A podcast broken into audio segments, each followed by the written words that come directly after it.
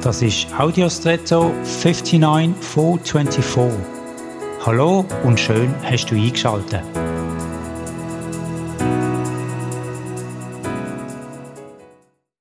Gibt es Sachen oder Situationen, die dir den Spruch verschlönen? Ich kenne das. Vor allem Momente, in denen ich einfach vor Staunen oder ergriffen sei, wie für einen Moment außerhalb der Zeit sein kann.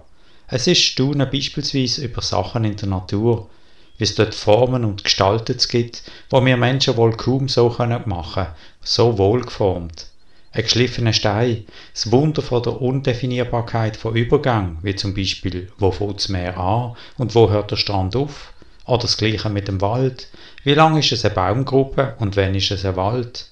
Oder der Anblick von einem Tier, das in der freien Natur lebt. Oder der Blick von Freund zu Freund. Das Beobachten von zwei sich wertschätzenden und sehr vertrauten Menschen. Ich hoffe, du kannst heute in so ein Wunder eintauchen und es genießen und für einen Moment Zeit verlassen und einfach sprachlos sein.